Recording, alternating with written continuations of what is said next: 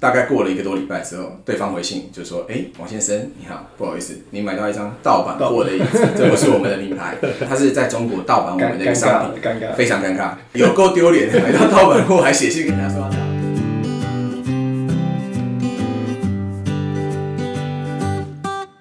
欢迎来到李泽脱口秀的第九集，我是马克思。Hello，我是 Henry。那今天我们很高兴邀请到这个 Henry，算是他的同学，也是一位相当厉害的创业家，代理相当多知名国外的这个婴儿用品的品牌。那今天就要来聊聊代理这件事情。Henry 来介绍一下你跟他是什么关系？老王王侯尧，他是我国中的同学啦。那其实我来介绍他，还不如他自己来介绍自己啦。嗨，大家好，呃，我是老王。那可能比较多的同学都会叫我老王哦。那大家可能会觉得说，哎、老王怎么讲的很显老的感觉？其实我小时候叫做小王啊，但是后来哦，因为社会出了社会之后，发现小王这个名词不是太好，所以后来就变成是老王了这样子。那就是我自己的简单背景，就是我原本在台湾念完大学之后呢，就出国念了商学院，然后念完之后毕业回台湾，就加入一个就是 PR agency 的公司，那主要负责其实是无名小站。做着做着之后呢，突然间发现说，原来创业其实是一条我觉得可以尝试的一条路了。那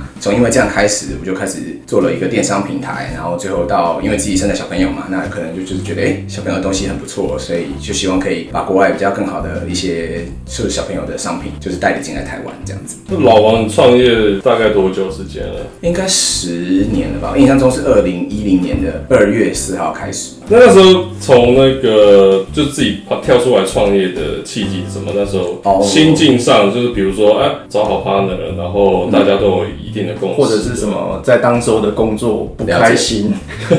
其实我那个时候工作没有什么不开心，但是我要讲一下说为什么会出来创业。其实我主要是被另外一个当时的同事他找我，他想创业。我先讲一下我为什么出来创好，因为那时候我跟我的女朋友，也是现在的太太，其实是同一间公司。但是呢，公司规定不可以谈办公室恋情，所以我们有两个人，有一个人一定要出去。你们是杰尼斯吗？我们大概是这感觉，所以我们就是就是那时候就有有这个机会，那我当然也是觉得说，哎、因因为我自己的就是操作无名小站的经验，觉得很适合出来操作女性的一个就是媒体平台这样子。对，对，那所以说，所以那时候主要是另外一个 partner，他自己，因为他发现他的女朋友很喜欢在 PTE 的 e shopping 版上、用产品板上去找一些哎。各个网络卖家的评比这样子。对，那因为为了要这样子要爬文，每天花了很多时间，都没有时间跟就是男朋友约会。然后他们觉得说，哎、这样子的话，我们应该要做一个简易版的 e shopping 版，好让大家可以在爬这个所谓就是网络卖家的评价的时候，非常的容易跟简单。嗯，所以于是他想要开始做这个事。那当然，我们也是做了一些基础的一些 research，发现说，哎、这个版真的每天的流量是非常高的，因为太多人都想要透过就是这个 e shopping 版来知道当时的那那个时代的网络卖家，可能包括现在已经很多人已经开店了，什对么 Queen Shop 啊、Airspace 啊。然后 Grace Gift 啊，这些其实都是蛮大的品牌。那那个时候就是，还有包括那包括还有东京佐伊啊，只是现在已经变成 W Style 嘛。嗯哼哼，对，那那个时代的时候，大家可能就想知道说他们卖的东西好不好啊，然后他们什么时候会上新货啊？那那个时候我们做了一些比较有点算前卫嘛，我们就是做了一个类似现在大家可以看到 iCalendar 这样的东西，嗯然后就是一个一个一个一个形式力，然后每天会 PO 上去说哪一家网络卖家会上新货，嗯然后链接就可以直接导过去。所以我们其实那个时候还没有在做 e-commerce，还没有做电商的时候，我们先做的像是一个自媒体，然后汇整所有的讯息。当然我们在做做自媒体的时候，就主要的盈利模式就是靠这些网络卖家下广告给我们。那我们甚至就是会帮他处理站外的广告，因为我们其中有一个 partner 他是从澳门广告出来的。那我们之前做的是 PR 嘛，所以我们是跟媒体的关系比较好，对所以这就会帮他们操作媒体啊、电视新闻啊，然后还有就是帮他们上就是做一些 Google 的广告。我们那时候操作的算是蛮开心的，是因为我们只有四个男生，然后一起做这件事情，然后大概一个月的收入大概有六十左右。嗯，那对一个三十出头的男生，那时候才刚刚刚满三十岁，对，对，然后那时候就觉得说，哎，一个月有十几万，就是会觉得，哎，相当不错。对，对对，所以对我们来讲，其实那时候的创业是蛮开心的一个过程。虽然我们是在一个地下室，没有窗户，然后旁边非常的荒，呃，也不算荒凉，因为是在北投捷运站，对，但是就离家里很远。那每天搭捷运就搭可能五十分钟，但那那段时间是蛮开心的，因为我们还记得我们每个礼拜二的下午都还可以就是一起打篮球。哦，对对这么开心的过程怎么会有了变化呢？有了变化，就 是说我还跳得很快对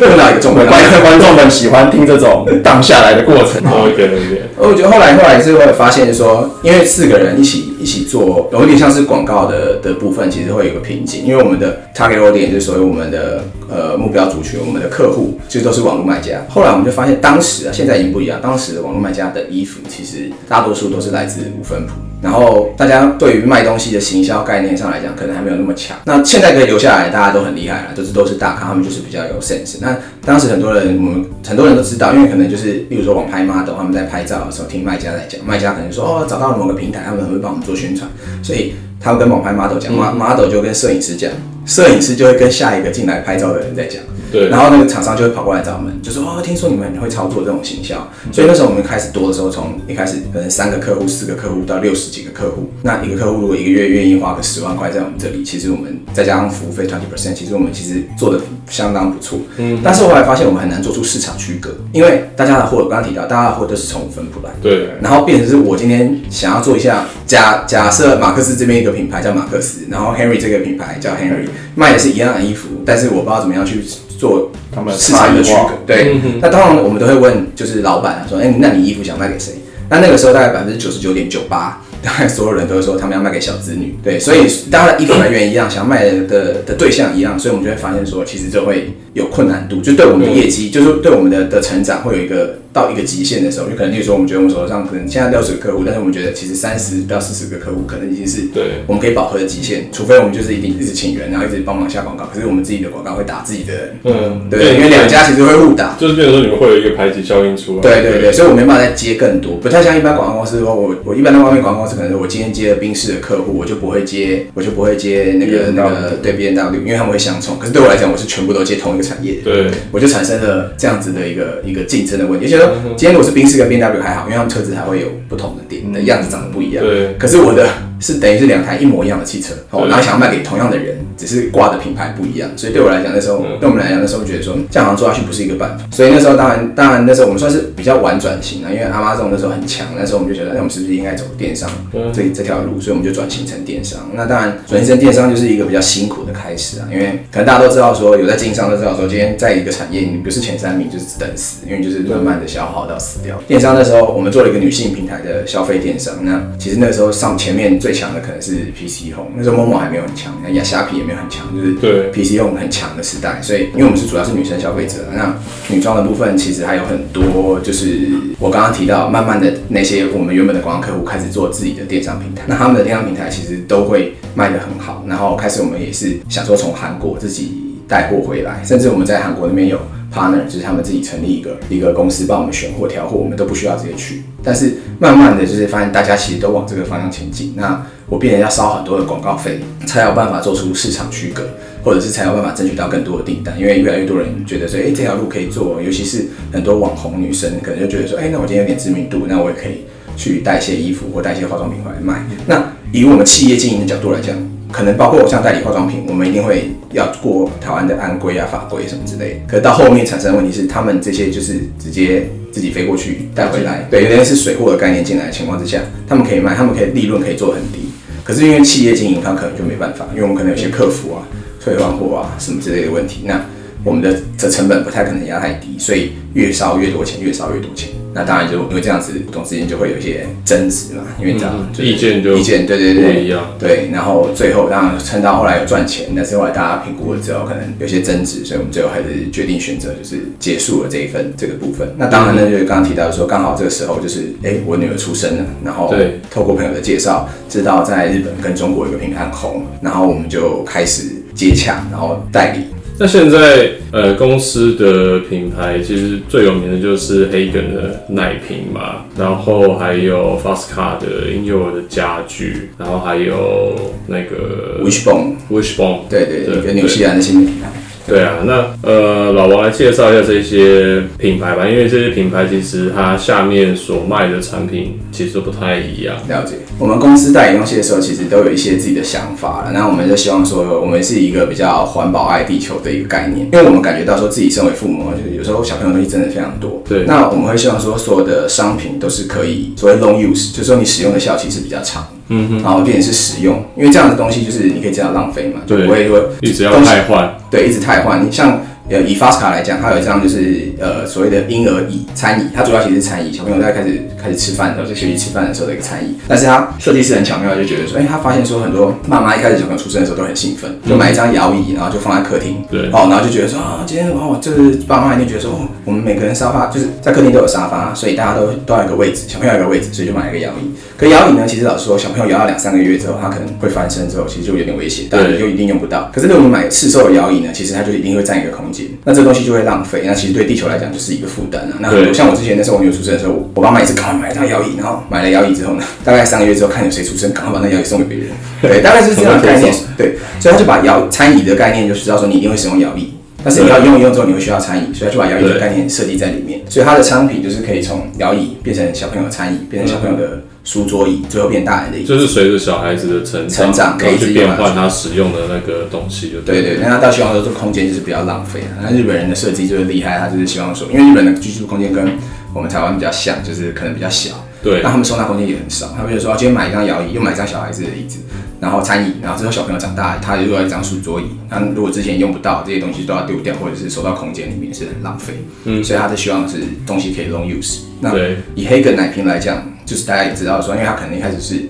挤母乳的时候的储存罐，对它可以直接冰在冰箱里面，也可以直接加热，然后回温之后，只要换上面的盖子就可以变成奶瓶。嗯哼，最后之后还可以变成水瓶，真的用不到了之后，它还可以变回储物罐。然后就是像我女儿现在这里面可以放一些零食啊、饼干啊、糖果之类的，可以直接拿。那对对消消费者来讲，他就不会一直需要汰换，因为一般的奶瓶可能会有些问题，就是像一五零的，然后这个 Henry 当过爸爸就知道，一五零奶瓶其实小朋友用到两三个月之后，可能真的用不到，除非你要放在那里等第二胎。可是放在那边就是一个空间，六只就是六只的空间。对，那黑个奶瓶它就可以直接堆叠，你真的不用它可以堆叠起来。可是，一般来讲，你一定要再继续使用，因为它可以拿来装刚刚提到的饼干、糖果啊什么对之类，然后放在家里也是比较好看。因为他们的设计，这两个我刚刚上述两个品牌其实都是都是因为我们自己喜欢，因为现在我们代理东西的东西是自己喜欢，然后我们愿意买，我们才能够去说服消费者也买。对所以这两个品牌，包括刚刚等一下我会提的 Wishbone，其实都是简约的设计。因为我们那时候代理东西的时候，也有发现一个问题，就是哎、好奇怪，为什么小朋友的东西都很可爱、很缤纷？可是，一般来讲，我们这个 generation 可能这个世代的人，可能家里头不会是走那种缤纷可爱路线，对，可能是希望走比较简约、时尚的设计，或者所谓很现在很流行的 loft 风之类的。嗯哼，那所以说，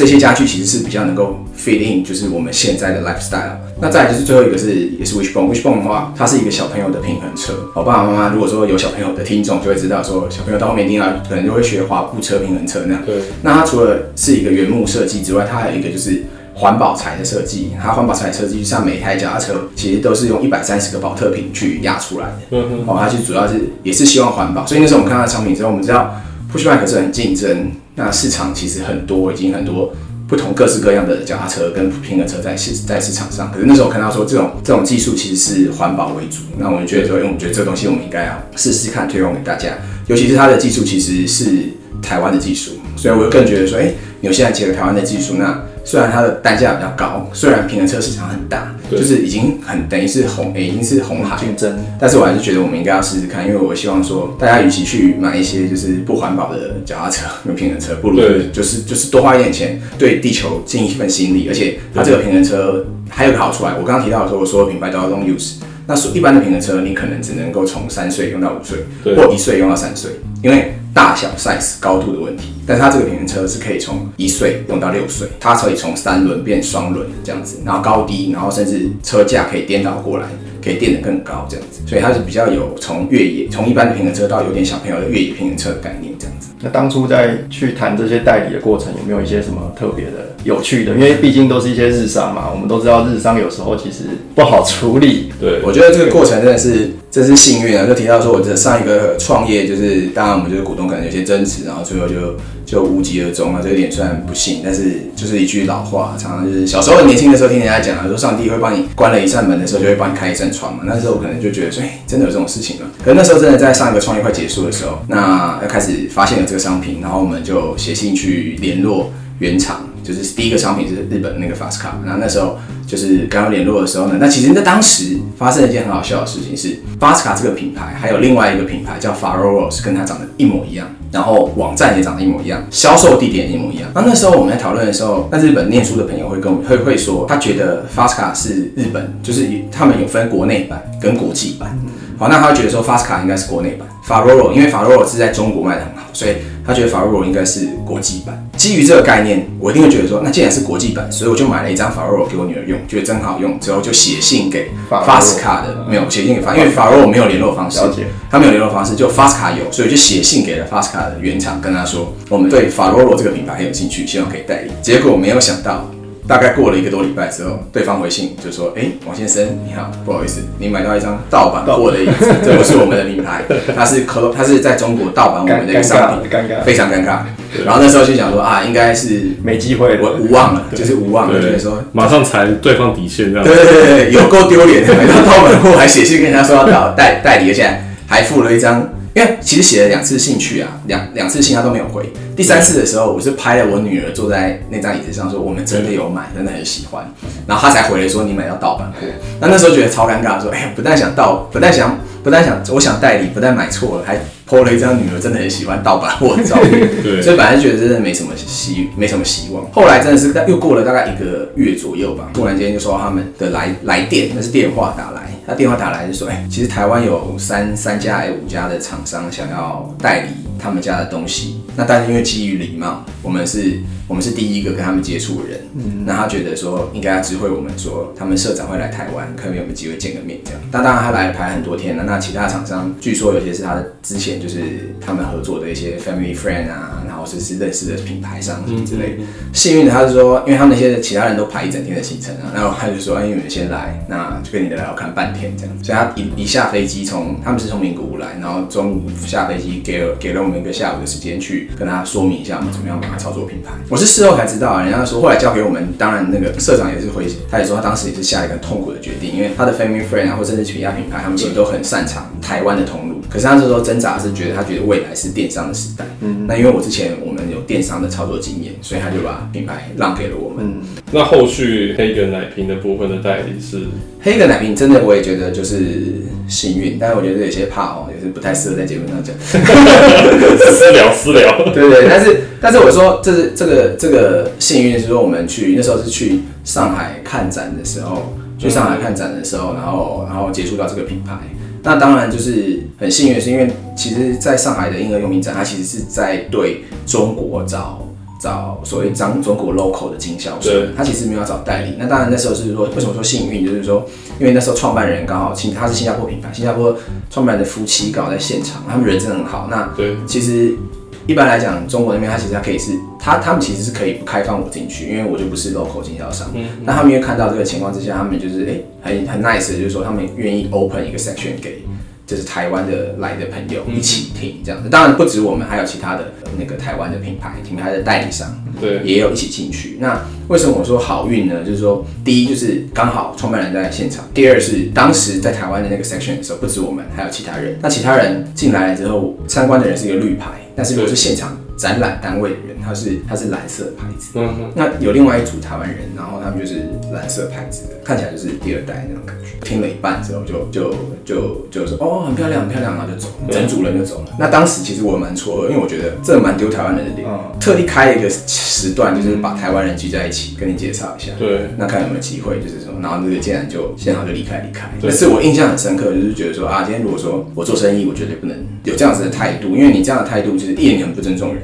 嗯哼，对，那但是我觉得那时候当时的感受是很难过，就觉得啊，台湾怎么会？嗯，对对对，这个我觉得我没有想要强调说他有什么不好，就是我说幸运的是因为他离开了，然后让你我觉得我被关注到，对，让我更加被关注到说，所以有机会可以拿到这个代理权，嗯。所以我也是要某种程度我很多谢。谢他，谢他离开。对，所以我说本来想私聊这个怕，但是就是本来想说这个怕是不是不要提，因为就是好像有损台湾形象。因。为也不知道是谁嘛。OK，那现在这些品牌都是用代理的，还是有部分是用经销的？现在都是都是独家代理的部分。对那都是单只有代理。嗯，纯代理因为呃这个部分的话，就我们会比较希望是代理，原因是因为我们做代理商可能一般跟一般的代理商有点不太一样，因为有些代理商，因为多数代理商都是这样把东西带进来，然后就开店，然后对。铺货就卖这样子。对，那我们比较希望我们在做法一直就是一年做一个品牌，我们很希望就是把这个品牌当做自己的品牌来经营，嗯。所以我们在行销的操作上跟品牌的经营程度上，其实是很很费工，很去容易自己。对，因为大家可以知道说这几这，就因为现在 Wishbone 其实它没有办法开官网之外，其实我们几乎都会直接直接开官网，对，就是直接是懂那边，因为我们代理商的当然是原厂跟我们的配合的默契啊，说因为这个等一下可能会聊到嘛，包括商标、包括对网网站的 domain name 这些网址都是是直属原厂，但是我们是很乐意的努力的去帮他们，就是把原这个官网下面的内容经营起来。对对，纵使有一天不是我们代理或者是原厂他们要直接做的时候，但东西还是他们的，但是我们很努力的是把这个品牌希望做起来，因为我们希望说我们努力，希望原厂也看得到了。对所以说我们真的很喜就是很努力把这些东西做起来，然后我们有时候还反而不是在 push sale，就是如果说听众是爸爸妈妈就知道说我们代理的品牌都是不会随便打折。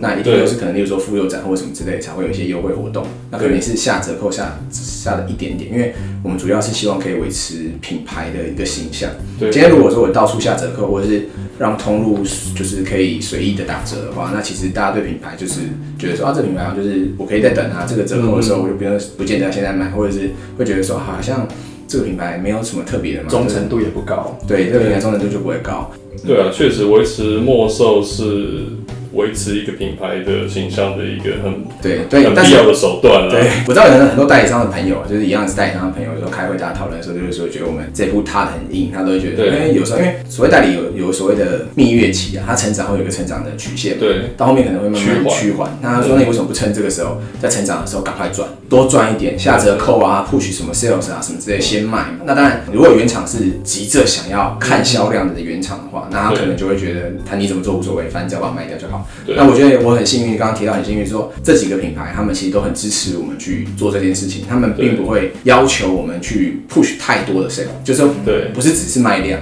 我们在合约的过程当中，我也承诺，当然合约里面可能没有带到，但是我也承诺于我的原厂说，我会把它当做自己的品牌做。所以我宁愿就是在初期的时候，先把品牌形象跟总社会指挥忠诚度的部分建立起来。我宁愿把这件事情做好，我不想要只是拿销售数字跟原厂交代。嗯，因为我觉得我是把它当我自己的东西做，因为我觉得合作关系要长长久久，就像我跟通路一样，我觉得合作关系要长长久久，就是大家要互相，我帮你，谁帮鱼，鱼帮谁嘛，我帮你，你要帮我。我们做的事情是在延缓那个爆发曲线趋缓那个过程，嗯，就是对大家如果有商学概念就知道说，所谓成熟期，在成长期之后变成熟期嘛，对，所以我们希望延长的是成长期延，去把成长期延后，嗯然后让趋缓期就是成为成熟期往后慢慢递延，这样子对才销售量才会一直往上叠上去。对但如果说只是想要追求现在这个时间点的成长期爆发，它很快就会到成熟期。好，那很快到成熟期之后，它就结束，门槛它就它就门槛就到了，有点没有图表很难讲，很难解释。今天是商学院课程，你在你在你在提供图表给我们，可以放在上面。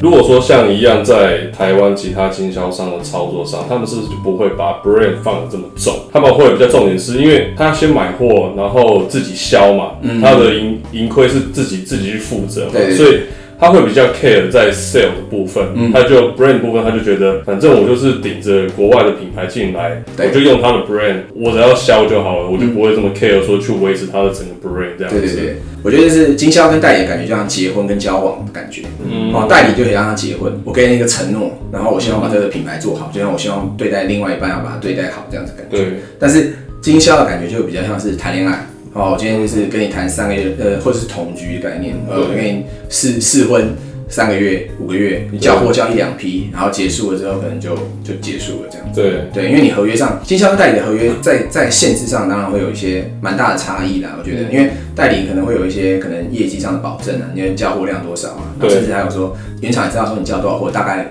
会赚出多收入多少利利润多少润多少，他会希望你提拨多少利润做去回馈做行销的部分，帮他做品牌。那当然还有一些小差异啊，例如说代理他可能会希望你在行销上的操作或者是价格上的制定会跟他讨论，嗯哼，嗯，因为因为就是就刚讲婚姻关系嘛，就像你今天生的小孩，你一定会名字一定是两个人都同意才会才会取这个名字，对所以在价格上跟产品的项目或者是行销包装上会需要跟他讨论，然后常常会开会往来，然后了解说他了解为什么我要办这个活动的目的，那为什么对价格要定成这样，这个市场区隔是这样，但是一般的经销可能不是，一般经销是我就进一批货而已，价格随你卖，对方可能跟你说啊这东西就不要超过五百块，对。或者说不要低于五百块，就这样。啊随便你定。我知道就是有些品牌有来接洽我们，问我们有没有兴趣代理，我们也看了一下，就会发现，哎、市场价格很乱，对，哦，可能从五百五到九百九都有，哦，那可能在在电商平台上卖九百九，可是在一些社团上团购的时候对卖卖五百五这样子，嗯。那其实这样就会很难操作，嗯。那代理跟经销在商标申请上是不是也也是会有差别？嗯，我觉得因为基本上来讲，经销可能他不会完全不会管商标这个部分了。嗯那代理的部分，就像提到它比较比较，对啊，代理就是像结刚讲还是用结婚来讲好了，就会换身份证的概念。哦，我觉得我觉得去申请商标这部分就像换身份证。那那目前为止，现在我代理品牌他们的商标，像黑格来讲，他们是原厂直接直接来台湾申请。嗯哎、对我觉得这个也是保障他们的方式。对对我也不会想说是去逾越这个这个界限，说我们来申请，因为品牌本来就是他的。对对，因为你这样，如果说我们去申请，其实就有点像外面好像我刚我刚刚在私聊的时候就聊到星宇航空嘛，就很很像很像抢住了感对抢住人家的东西的感感觉，好像绑住他的感觉。那我觉得互相就是信任，就是说原厂你注册没关系，东西交给我，我会帮你做好。对，就是他来注册，他在授权你授权在台湾给我使用，对对对对对对。所以像这些其实都有在合约里面约定嘛，没错，在合约里面有绑定，那甚至还有额外的附约来再来讨论说这细些部的做细部的做法怎么样使用，因为合约可能只会明定到说这个东西是他们他们去拥有拥有，然然后我们可以做，对，我们可以做贩售，那竞价或者这些行销面的东西，但是嗯到商标的后面的使用，包括刚刚提到的董内内就是网址的部分，对。对，然后甚至粉丝团的拥有使用权，他们其实还会有额外的附约来讨论说这些我们使用的范围，对。然后我们可以做些什么样的内容，甚至其实大家可能有些人有在有在操作行销，你就知道说你能不能下 Google 关键字，其实也有关系，嗯，因为你对。没有使用，你没有这个这个品牌的使用权，你是没有办法没有办法下 Google 关键字的广告，对对，这个也是这个也都是会需要给原厂去讨论这样子。嗯，其实老老王算是比较有 sense 的代理商，对实物上发生很多这种代理商跟原厂的这种商标，或是 domain name，或是等等的这种各种各各种各样的权利的争议。大家都知道，商标过往已经很多例子，代理商在台湾去申请的原厂的品牌的名称，把它成为注册商标。当然，商标权就挂他自己。对嗯，对，那这其实，在商标法上都是不成立的，都应该不不应该是这样。了解了解如果合作关系存在的时候，就没什么问题。应该是但是如果说说，撕破脸了，我不给你代理，啊，没关系啊，反正这个是我注册的啊，对要不然你跟我买嘛。对对对啊所以原厂可能到时候才会惊惊醒，说，哎、怎么权利是你的？嗯对对，当然，其实这个呃，如果有这样的争议，透过一些比如说商标法上的异议或是评定，都是可以有很大的机会可以抢回来。嗯可是我们回到原始来说，的确，如果你是一个原厂，对最好在一开始跟代理商就绑好。对做这种授权协议、代理协议的时候，就要去在这一部分做好。为像我记得印象中那时候，我们因为会会主要一开始的时候也是因为想要下关键字广告，然后才会思考到说这个商标的部分。对然后这个部分的时候，其实我觉得就像刚刚刚刚马哥提的，我们第一个时间做的动作是不是我们去申请，而是我们回头问原厂说，你要不要申请？你要不要申请？或者说我们那时候问法好像是是原厂你们要申请，还是我们来申帮你们申请？嗯，对对，我们的问法是这样，而不是你没有先告知，我们有告知，我们做任何动作都会去告知原厂，而不是说哦，我们就直接去，我们就直接做这件事情，然后跟原厂，然后到时候大家会气得跳脚。我觉得这个很容易会撕破脸，所以我们在处理这段关系上面来讲，就是我觉得是互相尊重。对他们尊重我们在台湾这个地区，他原他保护我们嘛，因为我们是独家代理，所以他也不让其他的地区的人迈进来这个区域。那我们也尊重他们，告诉他说这个所有权还是原厂的，对不用担心，我们不会去做一些呃偷鸡摸狗的小动作。对我们算是很很合法的在做生意啊，因为我自己也知道说有些可能水货会流进来什么之类，我们对但是我们也有很多，就例如说我的合约里面就是只能在台湾卖，对然后台东金嘛这样子。其实很多香港的的朋友啊，或者是美国美加的华人，其实他们都会传讯息来，就问我说，哎，能不能寄美国啊？能不能寄？尤其泰国也蛮多的，能不能寄泰国啊？什么之类，我们就跟他说没办法，因为我们的就是范围就合约范围就是这样，对我们就是没办法卖去国外。销售销售对。那如果今天我是一个假设，假设今天我是要一个只是想要卖东西的一个商人，那我管你是什么地方，投机原厂其实也不会知道。但是每次我的同事们问我说，哎、客服接到这样的电话，或者是或者是讯息或者 email 的时候，就问我说可以卖吗？我都会说不行。所以他们现在连问都不会问我，因为他们知道说知道界限在哪里。对对对，我一定踏的很很很实的，就是说就是不能卖。even 就是现在不是很流行有集货，对哦，急货就是我们如果发现这个客人，因为有些客人一单会很异常，就很大一笔，然后寄到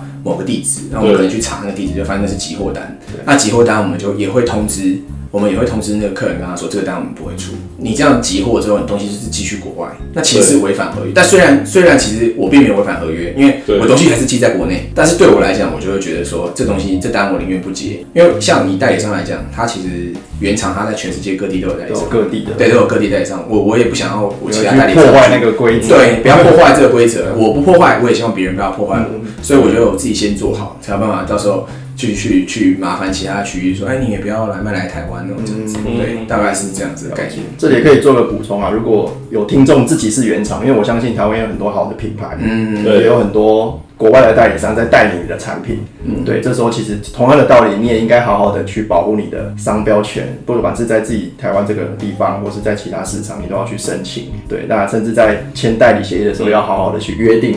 这个商标权的归属，然后怎么去给对代理商使用。嗯，法律这是蛮重要的，就是有点像是丑话先说在前头。嗯，对，我们先把它约定好，我们先讲清楚，免得到时候到时候华人世界做生意很容易发生一个问题，就是大家好来好去。讲好就好。对对对对，但是我觉得后面会发生就是这纠纷的时候都是这样，所以我觉得宁愿把这件事情我们先讲清楚，那大家的底线也都划分清楚，这样的事情才能够好好做。至少你在往前冲的时候，不要有后顾之忧嘛。就是对就像我代理东西的时候，我可以好好帮原厂卖，我也不要去担心东担心西，担心说其他区域会不会卖过来，或者是或者是其他的 issue 这样子。刚才讲那个 Faroro，它是大大陆中国那边的盗版品牌盗版品牌嘛。嗯那 Fasca 它现在有自己的品牌在在中国那边贩卖嘛？，有有有有，他它现在那边也有一个代理商了。他们现在有代理商，那他们他们代理商其实也做得很不错了。所以说，其实去看中国各大的那个婴儿用品展览的时候，其实不会有法洛的存在啦，就是就是 Fast Car 这个品牌，而且摊位都会蛮大，因为他们其实做的也是相当不错。刚刚老王有提到，就是那个法罗罗已经被原厂处理掉了，对我据说他是就是有去提提有提，应该是败商标权的对那个对对对对对，法洛应该是败诉。嗯，对啊，嗯所以所以他们一直说啊，他们货卖完了就不会卖这样子。对对对。时间过得很快哈，这讲一下就已经结束了。那老王可以可以再来上个 Part Two 啦。对，因为好像还有很多可以聊。对，因为老王其实也还有新的一些计划、一些概念在实行当中。那我们可以等他这个新计划比较有雏形、比较确定的时候，我们再邀他来我聊聊们也很期待啊。了解。所以我小好孩都长大了，好啊，那今天就非常开心，可以邀到老王来分享他代理这个国外这种知名的这种婴儿用品品牌的过程的经验。对啊，那如果聊了一些代理跟经销的一些要注意的事情经营对经营上面的一些差异啊。所以，如果你是爸爸妈妈的，非常欢迎去寻找他们刚刚提到的这三个品牌。对对恳请大家多多支持。我会写在脸书上面。对，他们的理念都非常的好。那我相信产品的品质也非常的高。嗯对，可以去考虑一下，使用一下他们的产品。好，那我们最后就再一次谢谢老王来到我们的节目，谢谢。好谢谢，谢谢，拜拜拜